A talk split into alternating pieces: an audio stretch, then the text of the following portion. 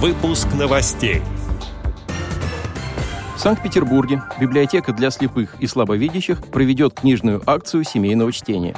Краевой интеллектуальный конкурс среди инвалидов по зрению состоялся в Краснодарской региональной организации ВОЗ.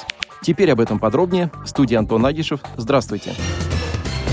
8 июля в 14.00 в Санкт-Петербурге Государственная специальная центральная библиотека для слепых и слабовидящих проведет книжную акцию семейного чтения «Буквы, точки, рельефы, звуки и многое другое». Специалисты библиотеки представят издания специальных и альтернативных форматов из фондов библиотеки и раскроют возможности их использования детьми и взрослыми. Также в программе книжной акции запланированы экскурсии по инклюзивному пространству библиотеки и тематический мастер-класс по каллиграфии.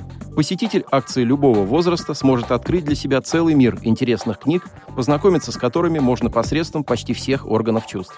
Дополнительную информацию можно получить по телефонам плюс 7 812 417 52 42 и плюс 7 921 746 47 00. 28 июня в Краснодарском краевом доме культуры ВОЗ состоялся интеллектуальный конкурс среди инвалидов по зрению, членов местных организаций Общества слепых Краснодарского края. Мероприятие проводилось совместно с Краевым учебно-методическим центром и Краевой специальной библиотекой для слепых имени Чехова. Конкурс проходил в рамках реализации государственной программы Краснодарского края «Доступная среда» с целью создания условий для интеллектуального и творческого самовыражения людей с ограниченными возможностями здоровья по зрению.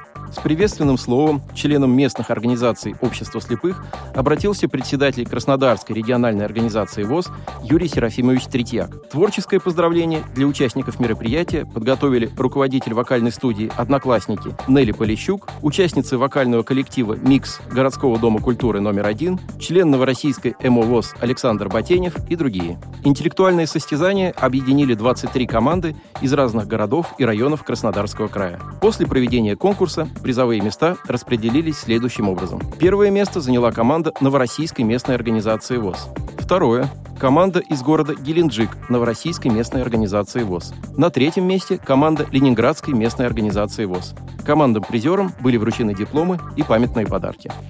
Отдел новостей «Радиовоз» приглашает к сотрудничеству региональной организации. Наш адрес – новости собака радиовоз.ру. О новостях вам рассказал Антон Агишев. До встречи на «Радиовоз».